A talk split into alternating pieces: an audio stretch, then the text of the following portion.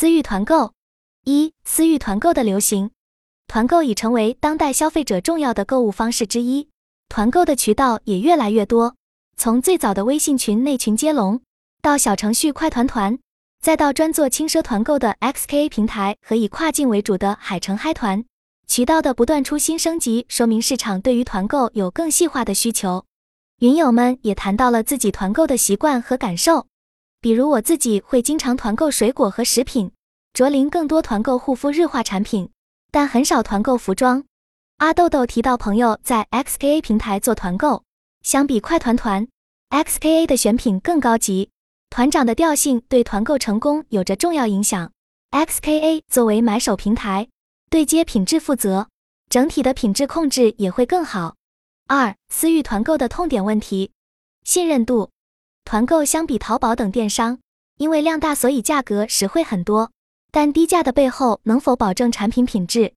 英辉 Lizzy 就表示，他一般不参加团购，只有在熟悉的人发起时才会加入。冷云博士也会担心团购产品来源的不确定性，对团购持谨慎态度。信息透明度要高，消费者喜欢更透明的消费方式，不喜欢看不到商品具体信息时就要接龙。顾客讨厌被过度收集个人信息，很多小程序一开始先收集顾客信息，这会让消费者感觉反感。团长坐地起价，云友 Lizzy 提到自己有朋友和团长合作团购有机菜，一开始因为品质好，形成了对团长的信赖度，但是长此以往，团长议价能力强了，就会坐地起价，会切换供应链。三、针对痛点问题的解决方案，选择有品牌的商品。针对这些痛点，现在很多团购都会选择有品牌的商品，并且会放上产品在不同渠道的比价图，让消费者直接看到价格上的优势。一方面，同一个品牌同样的产品在不同渠道的确会有不同的价格，因为各个平台的佣金也不一样，而且同个产品在量大和量小时也会出现价差。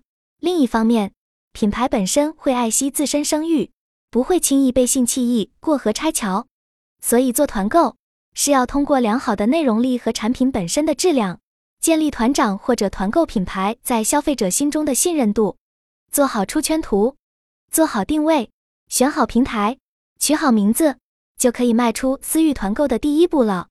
私域卖产品，很大程度上其实就是卖一张图，消费者会因为被这张图打动，从而产生购买。如果你的产品真的好，消费者也会愿意复购。这就类似强种草，使用能打动人的图，有吸引力的图，让人一看就感觉很不错，也想买的感觉。所以，好图片是做私域团购销售的第二步。我找图主要抓住以下三个要点：一、提高质感；二、营销氛围；三、贴合场景。那私域图片跟电商图片有什么不同？私域团购的销售场景往往是团长在使用这个产品后觉得不错。然后才来推荐，所以相比电商，团长打造的真实感和场景氛围感很重要。如果能给人感觉是这个很讲生活的团长也在用这个品，他就会更加愿意购买了。阿豆豆提到，如果私域销售的产品自己不用，就别想卖好。团长最好在推销产品前先去自己试用，这样有利于挖掘产品卖点，找出消费者的痛点，立 title 关键点。做团购的第三步，立 title 关键点。我曾听过一句话，产品排序是金字塔，每增加一点含金量，就是将产品往塔尖上提了一些。幕墙存在于所有领域，私域中亦是如此。要让你的产品打造成为明星产品，才能提升竞争力。我对这段话的理解是，产品不是越便宜越好，单纯的低价没有竞争力，因为低价并不一定卖得出产品。你得塑造产品价值，产品才能卖得好。首先，当然是要让你的产品配得上这个价格，赋予它价值感。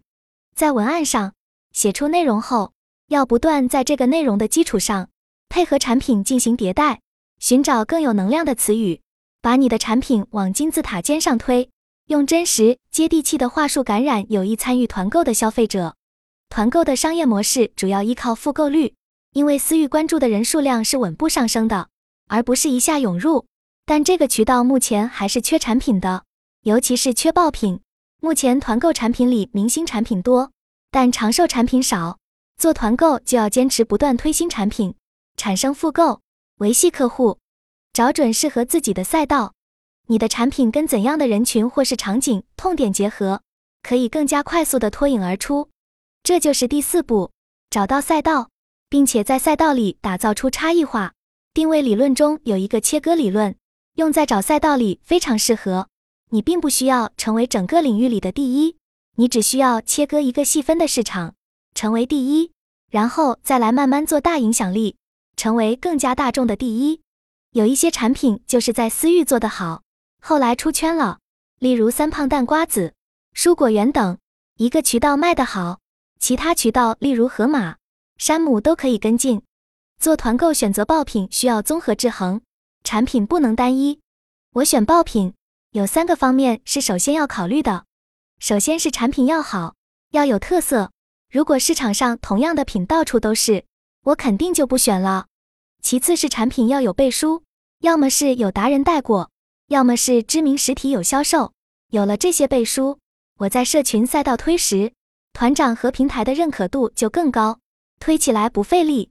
最后我要去考察工厂的服务能力，如果生产、售后。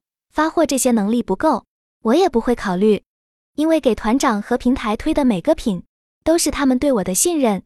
如果服务跟不上，砸了渠道的牌子，也砸了我的牌子。所以选品我一定会做实地考察，前期工作做好，后面就比较省力。如果服务跟不上，要花更多时间和精力来做售后，这样的品还不如不做。本来私域的客群质量挺好。如果因为产品售后问题影响信任，得不偿失。在这个平台把一个产品打爆，需要塑造产品价值，运作推广节奏，让产品快速在市场爆起来，不简单。所以才有很多机会。在选货时，我发现很多在亚马逊或者独立站买的不错的产品，在私域这个平台的走量也还可以，其中进口的产品也比较好卖。例如瑞士莲巧克力等糖巧类日期过半的产品，这些产品经过出口，标准 QC 相对严格，一般发货比较细致。大一些的品牌也会有自己的售后团队，做好满分笔记。有云友问我，私域有没有什么好的推广方法？我做团购主要以小程序为主，所以引流在于买过的用户分享或者帮买团长推广。在做推广时，要准备好笔记内容和链接。所以第五步是做好满分笔记。满分笔记的标准是标题吸引人，内容具有导向性，产品图带有场景化。井号团购退货率高吗？在服装方面，外贸服装很受欢迎。青岛那边有些工厂的资源比较受欢迎，私域团购服装的退货率基本在百分之十左右。如果品控比较好的话，在百分之六左右。云友卓林提到独立站的服装品类中。泳衣等销量大的产品退货率在百分之三十，睡衣、瑜伽服在百分之二十之内。相对来说，团购消费退货率不算高。团购不像直播，通常不是冲动消费。像丝绸、羊毛衫类的高单价产品，我们通常会先写清楚退换货要求和衣服的注意事项，退货率大概在百分之十。如果尺寸建议写错了，或者中间有一些环节没有沟通好，发货延迟。退货率会在百分之二十左右。井号独立站适合做团购吗？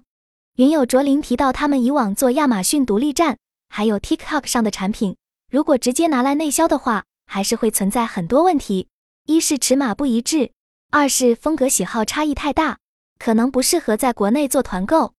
独立站通常是靠维护原有老客户，现在拓新很难。亚马逊平台流量收紧，没有展位，上新困难。所以卓林现在准备重点放在 TikTok，北美两个站点和欧洲六个站点都在做，目前在美国做的最好。冷云博士建议可以关注中东和中亚跨境这些市场的蓝海时间周期可能更长，是一个更具长久力的赛道。